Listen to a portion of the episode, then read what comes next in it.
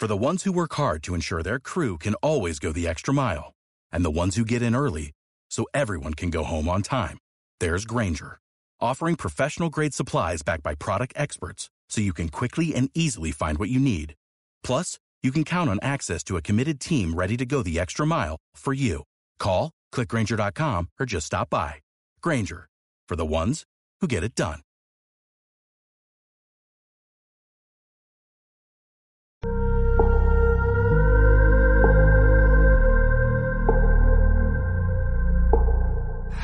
Hola de nuevo a todos, bienvenidos una semana más a un nuevo episodio de Cada Camino. Espero que estéis muy bien, espero que llevéis un verano fantástico.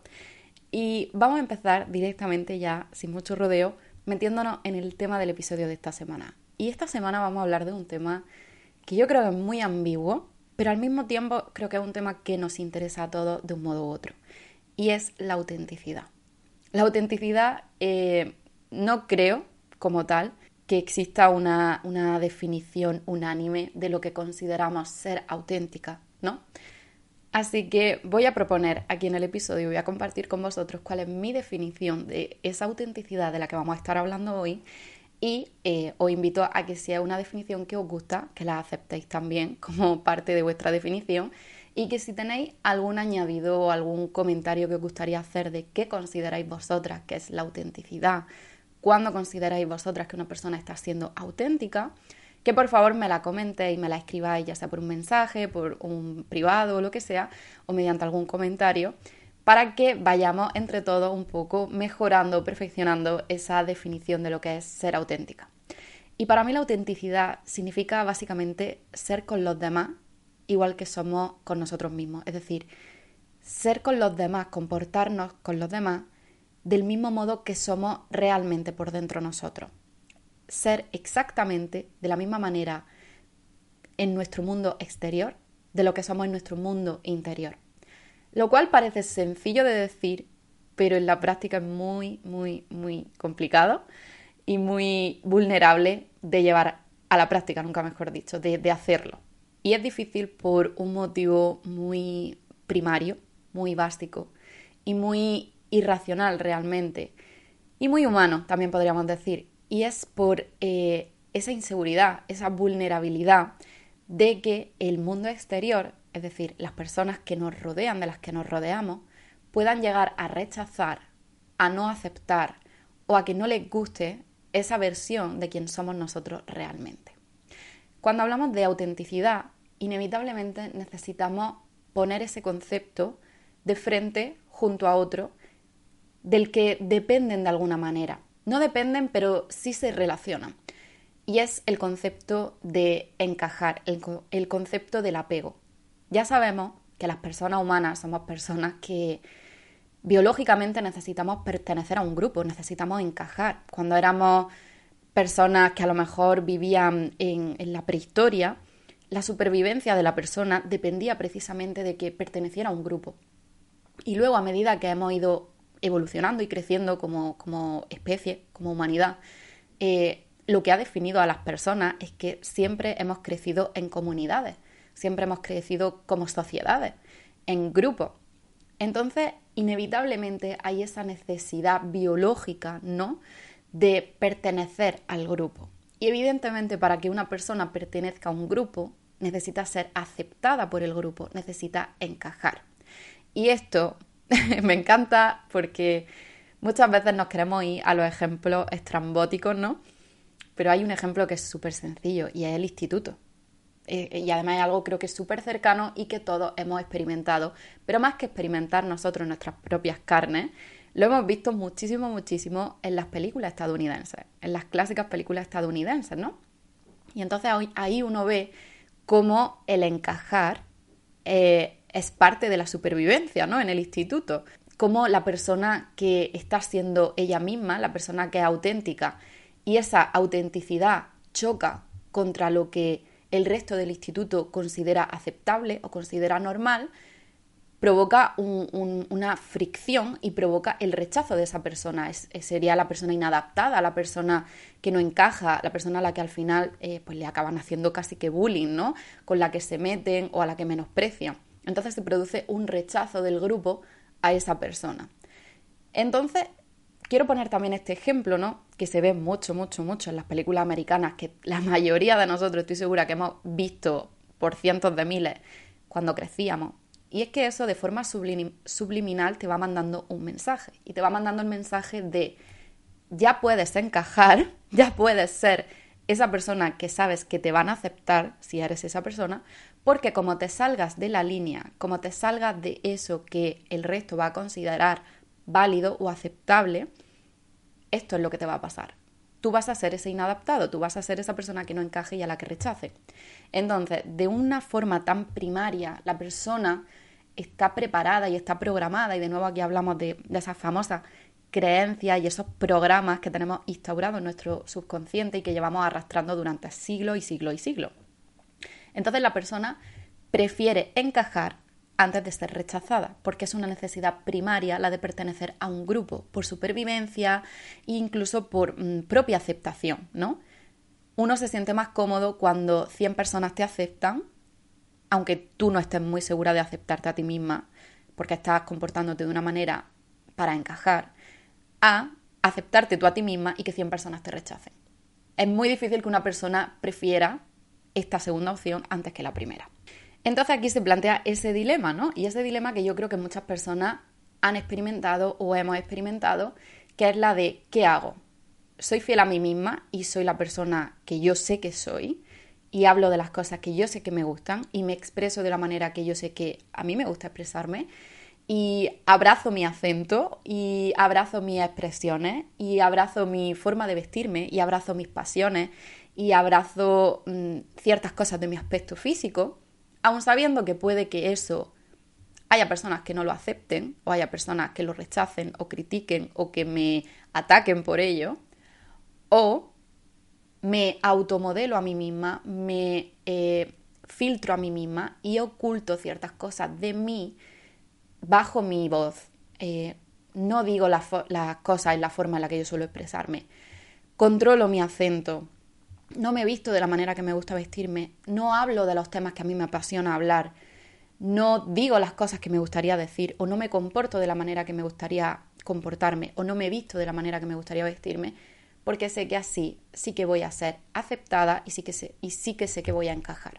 Entonces, volviendo a esa definición que dábamos al principio, antes de plantear este dilema de el encajar o el ser auténtico, esa autenticidad realmente que todos buscamos y que todos queremos y sobre todo algo que se dice muchísimo en redes sociales, en especial para aquellas personas que crean contenido en redes sociales, la manera de tener éxito, cuál es, sé auténtica, sé tú misma, ¿no? Y ¿qué quiere decir eso cuando tú estás creando contenido o cuando tú estás creando algo y te dicen la mejor manera de triunfar es que seas tú misma? Lo que te están diciendo no es imita a esta otra persona, conviértete en esta otra persona, haz lo que el resto está haciendo. Te están diciendo, sé como tú eres.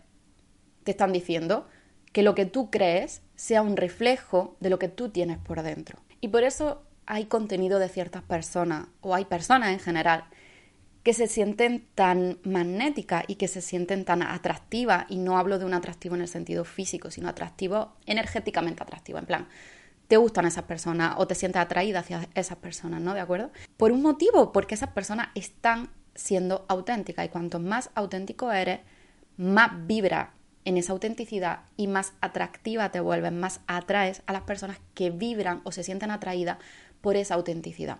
Si vamos a poner un ejemplo, si tú eres una persona que hay una parte de ti que tienes reprimida porque no te sientes cómoda expresando o que aún no estás preparada para compartir con el mundo exterior, por vulnerabilidad, por inseguridad, por el motivo que sea, y tú ves en redes sociales una persona, mi gata está haciendo maldades, perdón, seguro que la estáis escuchando de fondo, y tú ves a una persona en redes sociales que está canalizando esa parte de ti que tú tienes reprimida y está llevándola por bandera y está abrazándola con todo su ser, tú inevitablemente te sientes atraída hacia esa persona. Y esto también tiene que ver con una idea que hemos hablado varias veces en el podcast, y es que cuando tú ves en otro, en otra persona, algo que tú admiras, algo que a ti te gustaría tener y algo que tú de algún modo deseas o envidias, es porque tú tienes el potencial para hacerlo. Y aquí de lo que hablamos también es de esa parte que tú ahora mismo quizás eso no lo ves o no te das cuenta porque esa parte de ti la tienes reprimida. Entonces realmente ahí estamos viviendo una incoherencia, ¿no? Porque eh, nosotros realmente estamos marcando una gran diferencia entre quién somos de verdad cuando no llevamos ninguna máscara, cuando no ponemos ninguna defensa entre nosotros y el resto, cuando no llevamos ninguna armadura, frente a lo que realmente le estamos mostrando a la gente, ¿no? Cuando realmente no estamos siendo eso con el resto. Y hay muchas personas que siempre comentan que no tienen amigos en su entorno con los que compartan hobby o que compartan cosas que les gustan o maneras de pensar o ideas. Y déjame decirte que te prometo que compartes muchas más cosas de las que crees con la gente que te rodea, pero el problema es que todos vivimos dentro de esa, de esa especie de autotrampa, porque muchos no hablamos de esas cosas que nos gustan. Entonces, si tú estás en una habitación con cinco personas y a las cinco personas de alguna manera os gusta lo mismo, pero nadie lo dice porque todo el mundo se siente incómodo o piensa que el resto lo va a rechazar o va a ser una causa para que lo rechacen, ninguno de los cinco lo nombra, cuando en el fondo los cinco lo quieren. Y os pongo un ejemplo súper tonto, a mí me pasó hace unos meses, no sé, no sé si esto lo conté en el podcast, yo creo que no. Hace unos meses estaba tomándome algo en un bar y estaba hablando con dos de los camareros en la barra. Y, entonces no sé por qué alguien soltó una broma sobre la meditación. Y yo dije, seria, no te rías, em, si es verdad, yo, yo medito, ¿no? Es como, porque algo estaban diciendo de que sí, no sé qué, cuando medita y te relaja, y yo le dije, no, es que eso es verdad. Y me miraron y le dije, no, es que yo medito, y eso es verdad, cuando, cuando tú meditas, pues pasa esto, esto y esto. Y al principio, os prometo que hubo como una milésima de segundo, un segundo, hay dos, tres segundos de silencio, de tensión, y entonces lo rompió uno de los camareros y dijo, yo iba a Jiu-Jitsu, o a, sí, Jiu-Jitsu, ¿no? El, deporte este que es como un arte marcial. Dice, y al final de cada clase hacíamos meditación. Dice, y a mí me gustaba mucho. Y entonces el otro chico, el otro camarero, dijo, yo siempre he querido empezar a meditar. Y entonces me pareció algo como muy curioso porque era un escenario en el que evidentemente era raro acabar hablando de la meditación, en un bar de copas sentada en la barra hablando con dos camareros. Y además dos personas que honestamente no me daban a mí, lo cual es un prejuicio, eh, no me daban el aspecto de que fueran personas que le interesara lo más mínimo la meditación. Y fue curioso cómo, eh, simplemente porque yo con esa seguridad dije como si no fuera, lo dije sin vergüenza, lo dije como si no fuera algo de lo que yo tuviera que avergonzarme, como si fuese algo un poco tabú o como si fuese algo, no sé, en plan hippie o, tal, ¿no? yo lo dije como si fuera lo más normal, como si yo hubiera dicho, eh, no, sí, yo voy a jugar al pádel todos los martes. Lo dije con la misma naturalidad. Entonces, la forma en la que yo le di esa naturalidad a eso que yo hacía y que a mí me gustaba y a mí me interesaba, hizo que ellos se sintieran cómodos para que ellos reconocieran también lo mismo.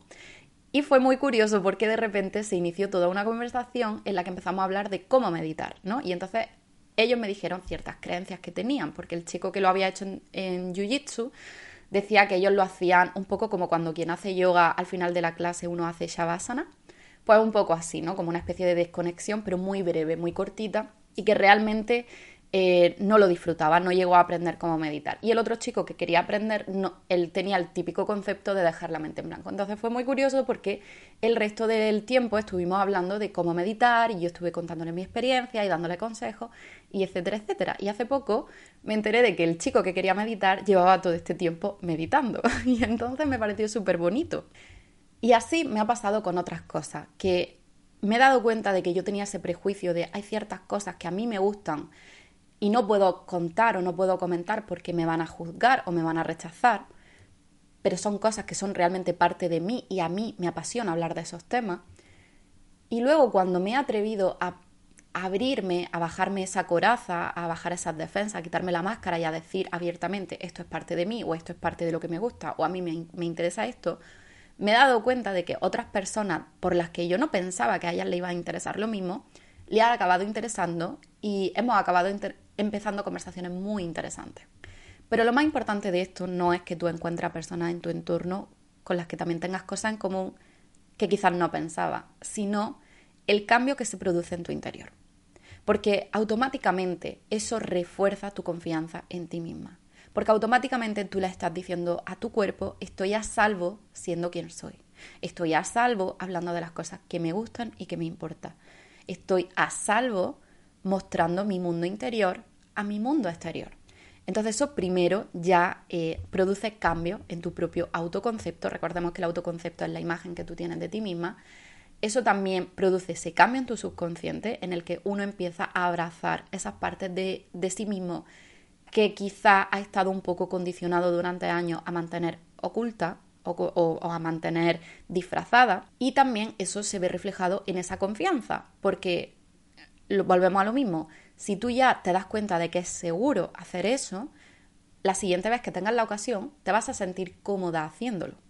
Y a lo mejor no tiene el mismo efecto o no tiene el mismo resultado, porque también me ha pasado lo mismo, también me ha pasado hablar de cosas y que me miren como si estuviera loca, pero no pasa nada porque como tú vas trabajando esa confianza en ti misma, no te importa que el resto lo rechace o no lo pruebe o lo critique o no lo acepte. De hecho, es que no te importa lo que el resto piense. Porque, como se dice en el libro este que me leí hace unos años y me encantó, eh, Atrévete a no gustar, The Courage to be Disliked, para tú poder ser tu versión más auténtica, tienes que trabajar ese músculo para estar dispuesta, para aceptar, para estar preparada a no gustarle a ciertas personas.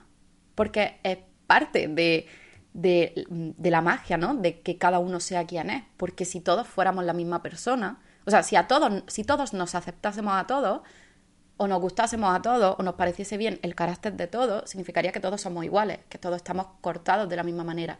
Y no es cierto. A mí hay cosas de otras personas que no me gustan o que no comparto, pero eso no es motivo de que yo rechace a esa persona, no es motivo de que la ataque. Eso ya también depende del carácter de cada uno, ¿no? De lo abierto que está a, criticar y atacar a otras personas y de, la, de lo, no sé, de lo decente que eres, por así decirlo, no sé si decente es la palabra correcta, de respetar los gustos de otra persona. Yo no comparto gustos con muchas personas y simplemente, pues, no sé, se los celebro, o sea, me parece bien que los tengan, me parece bien que tengan a otras personas con las que compartirlas, pero eso no hace que sus gustos sean peores que los míos, ni que los míos eh, sean peores que los suyos. Entonces, el motivo por el que quiero hacer esta semana un episodio hablando de la autenticidad es que me parece que muchos de nosotros poco a poco vamos perdiendo casi que nuestro poder, vamos perdiendo un poco nuestra soberanía en nosotros mismos, en quién somos y en las cosas que queremos, porque nos ponemos como pollos sin cabeza a perseguir un ideal que realmente no es propio, que no es nuestro. Y entonces malgastamos nuestra vida y malgastamos nuestra energía y malgastamos nuestro talento y nuestra capacidad por perseguir un ideal que no nos pertenece. Y perseguimos a menudo ese ideal por una proyección o por un deseo de encajar. Y al final lo que estás sacrificando ahí es tu propia felicidad y tu propio tiempo y tu propia energía y tu propia esencia. Y estás sacrificando tu propia autenticidad, que no es nada más que ser quien eres. Y esta frase que me encanta y que digo tanto, que todo lo que eres lo eres por un motivo. Y es así. Y es que cada uno de, nosotros vinimos al mundo para ser nosotros, no para distraernos siendo alguien más. Tú viniste al mundo para ser tú, no para ser otra persona. Y entonces esto afecta mucho a la hora de fijar metas, a la hora de tener nuestros propios sueños a la hora de comportarnos. Y como decía antes, a las personas que creamos contenido, a la hora de crear contenido incluso. Y esto es muy común sobre todo cuando tú no has encontrado todavía tu propia voz, porque te quieres fijar tanto en lo que están haciendo los demás que te pierdes en el proceso. Y de repente tu mensaje no se escucha con claridad. Tu magnetismo casi que brilla por su ausencia, porque no eres tú, eres un eco de lo que es el resto.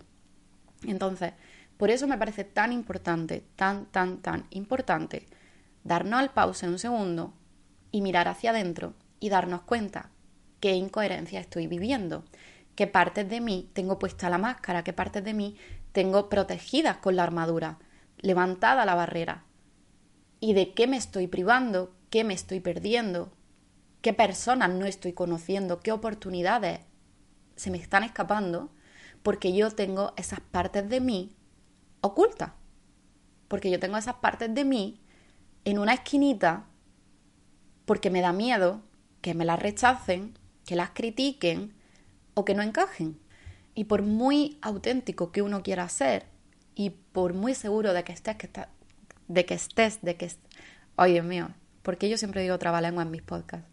Por muy seguro que tú estés de que estás siendo auténtica, siempre hay una parte de ti que si tú miras bien, bien, bien dentro, se te ha quedado ahí olvidada en alguna esquina y todavía te queda un poquito de ti que sacar.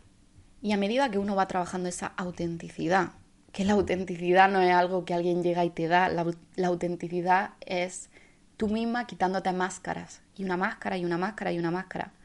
Y que sepáis que la metáfora de la máscara viene en un humilde en una humilde sustitución a la de la cebolla porque me parecía tan poco romántico hablar de la cebolla que he preferido hablar de una máscara con una máscara con una máscara que uno lleva.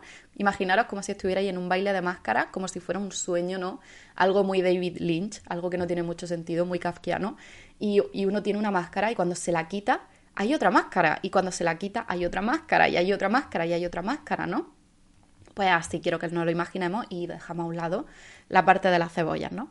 Y y entonces, em, cuando uno trabaja la autenticidad, lo que está haciendo es quitarse todas esas capas, esas barreras, esas máscaras que se ha ido poniendo con los años porque se ha autoinculcado a sí mismo la idea o se ha autoinculcado a sí misma la idea de que esa es la opción más segura, para que no te rechacen, para encajar. Y de nuevo, no os machaquéis por esto, porque esto es una cosa muy humana y es un instinto primario que es responder al deseo humano de querer encajar y formar parte del grupo.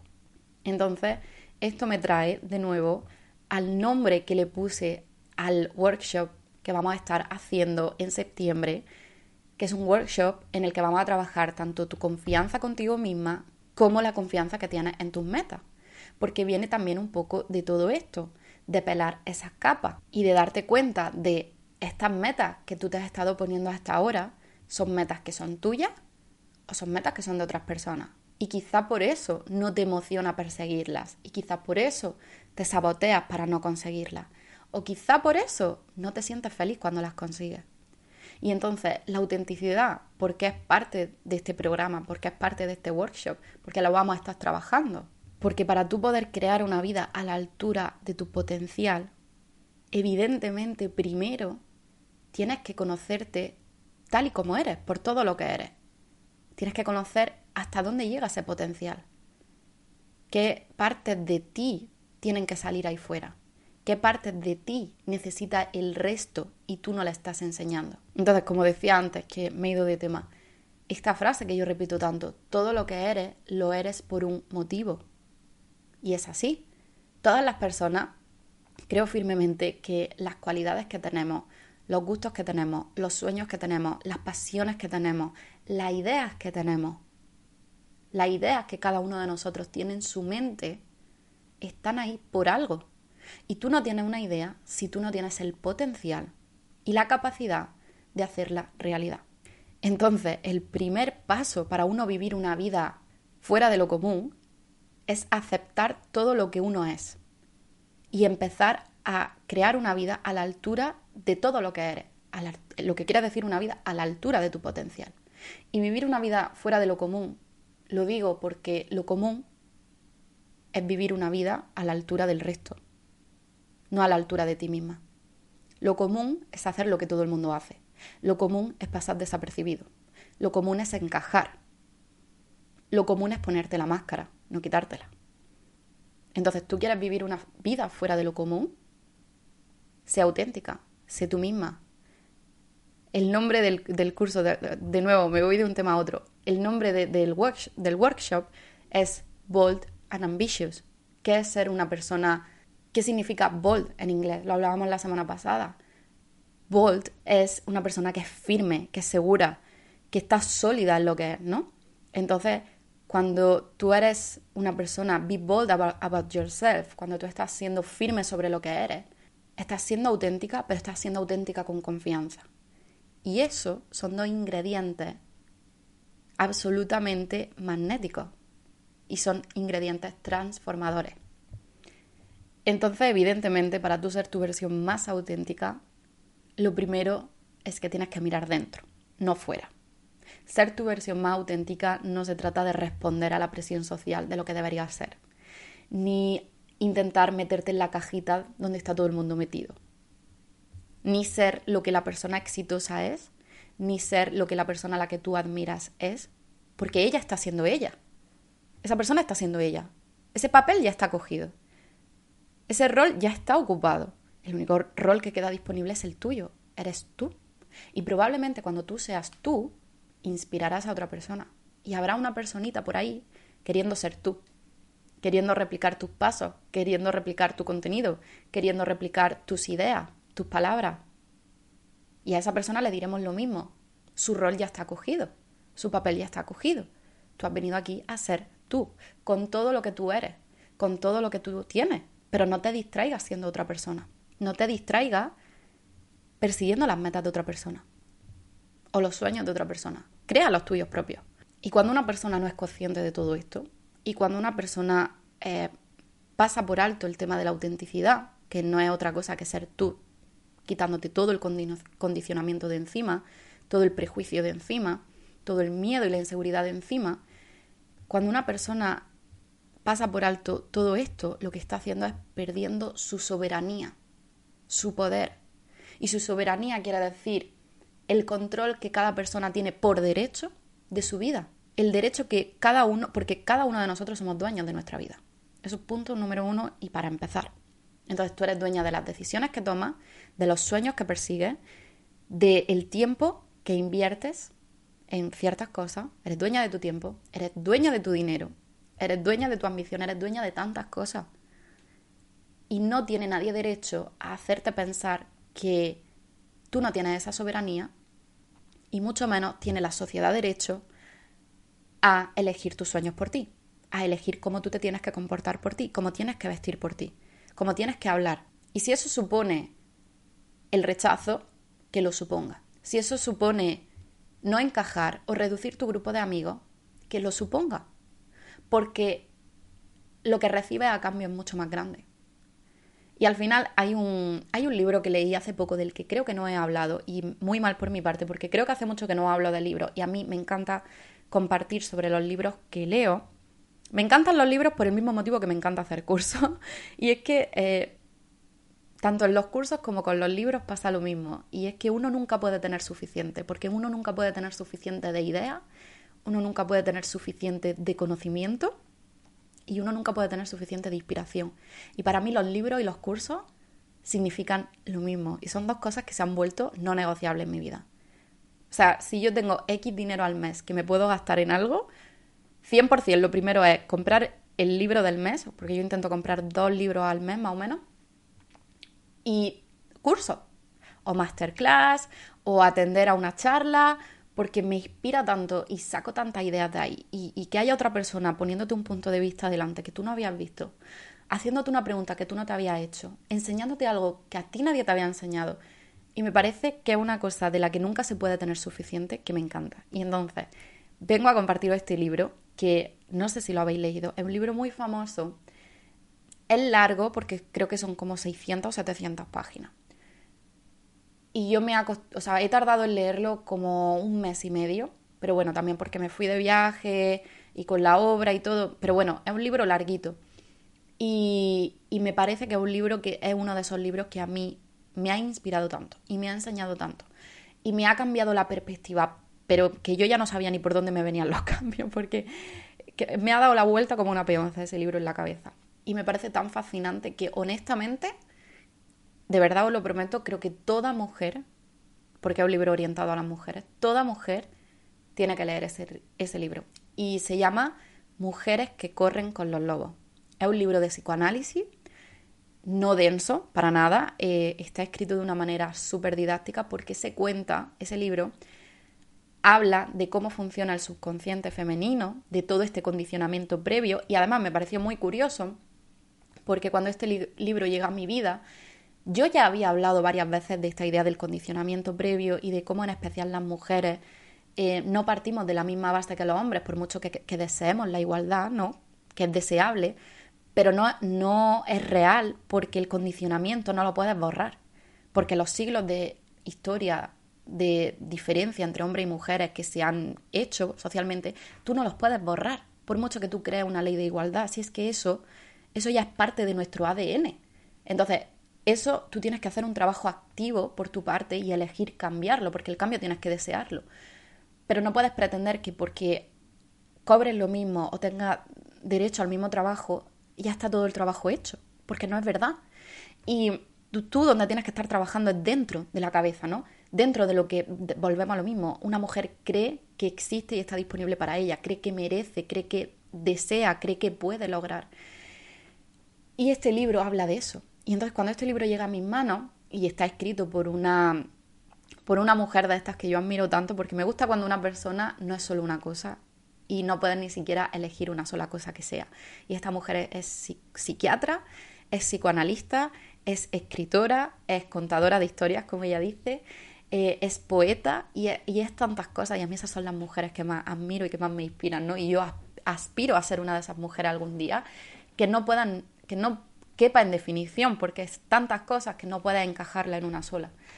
Y, mm, y entonces este libro habla de, de, eso, de cómo funciona el subconsciente femenino, pero habla incluso de todas esas partes de nosotras mismas que como mujeres, sin hacerlo de forma consciente, porque esto es lo interesante que quiero que, que quede siempre muy claro en mi episodio, cuando yo hablo de todo esto del condicionamiento, eso tú no lo haces con tu mente consciente, tú no te das cuenta de que lo estás haciendo. Es que eso, eso está en tu programa interno, eso, sobre todo cuando uno lo puede ver, es cuando sueña. Por eso es tan importante analizar los sueños y llevar un, diario de sueños, ¿no? Y entonces esta mujer habla de, de cómo una mujer acaba apagando su creatividad, acaba un poco asfixiando los sueños que una mujer tiene de verdad acaba acallando a su niña interior, acaba acallando su creatividad, todo esto. Y la forma en la que lo cuenta es con cuentos populares. Entonces, cada, cada capítulo del libro es un cuento popular. Ya os digo que la mayoría yo no los conocía, porque son, no, no sé, hay un cuento que es esquimal, hay un cuento que... No, la mayoría yo no los conocía. Creo que solo hay dos que yo conocía, que eran el patito feo, que es el que os quiero poner de ejemplo, ya sabéis que yo me voy por las ramas, ¿vale? Pero stay with me, recordadme que yo venía a contar esto por el tema del patito feo. Y el otro es el de La Llorona, ¿no? Eh, que yo La Llorona es porque hay una canción de, de, Pedro que me gusta muchísimo y me sé la historia porque a raíz de eso lo busqué, pero bueno, cuentan el cuento de La Llorona y te, y te, lo, te los cuentan como una metáfora de qué simboliza eso en la mente femenina, ¿no? Si podéis, comprároslo. Aunque tiene 700 páginas, merece la pena cada segundo que tú pasas leyendo ese libro, de verdad. Y yo me lo he leído la primera vez y sé que me lo voy a volver a leer. Y lo tengo, de hecho, en la mesita de noche porque de vez en cuando le echo un, vistazo porque quiero profundizar bien.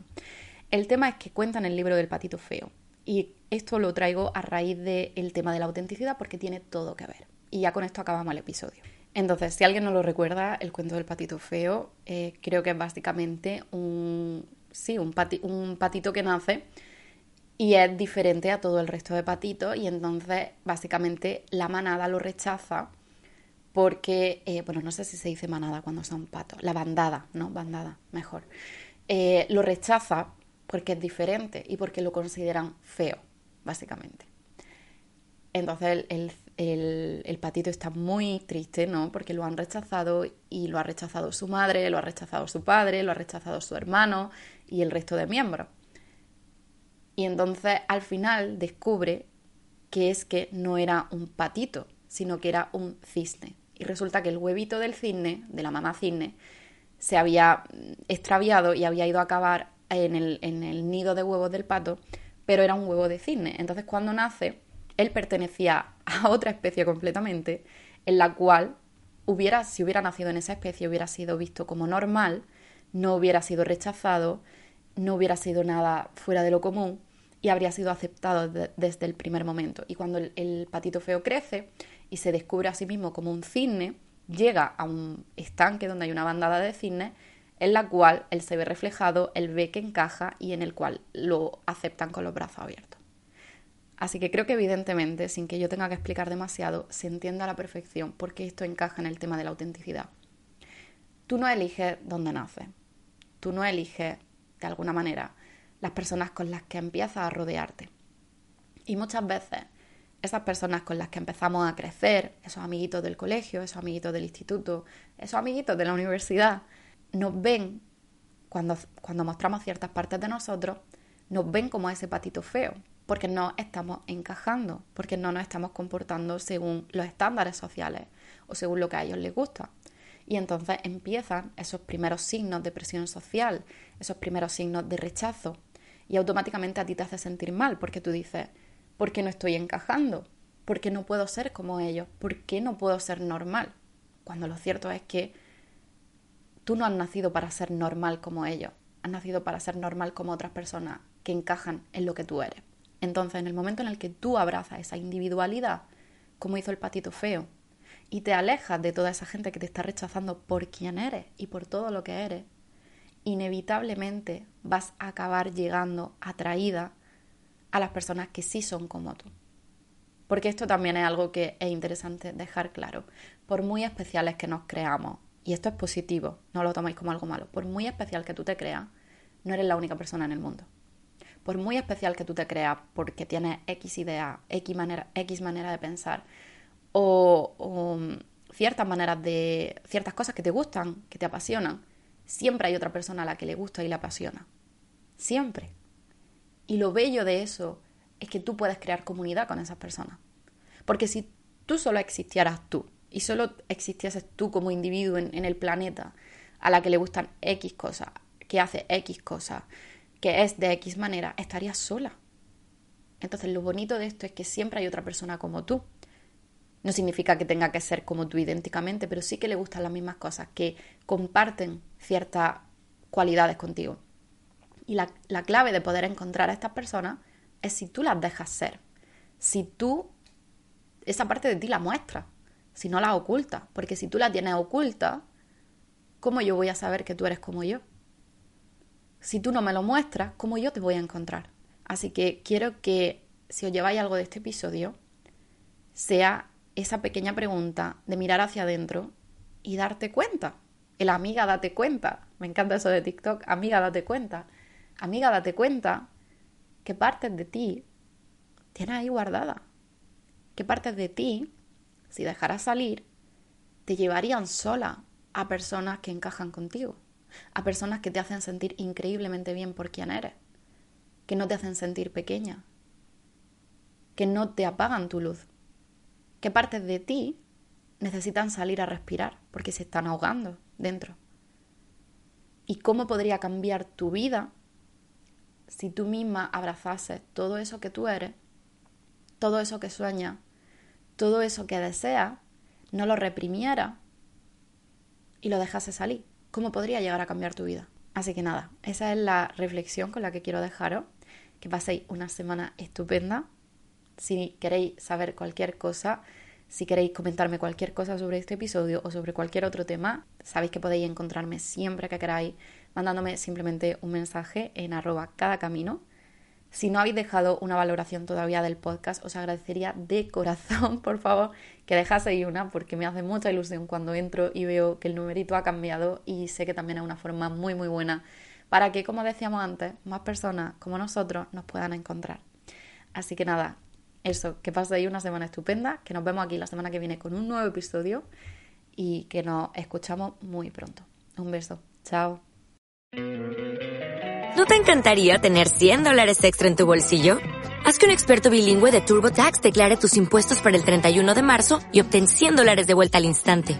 Porque no importa cuáles hayan sido tus logros del año pasado, TurboTax hace que cuenten. Obtén 100 dólares de vuelta y tus impuestos con 100% de precisión. Solo con Intuit TurboTax. Debes declarar para el 31 de marzo. Crédito solo aplicable al costo de la presentación federal con TurboTax Full Service. Oferta sujeta a cambios o cancelación en cualquier momento.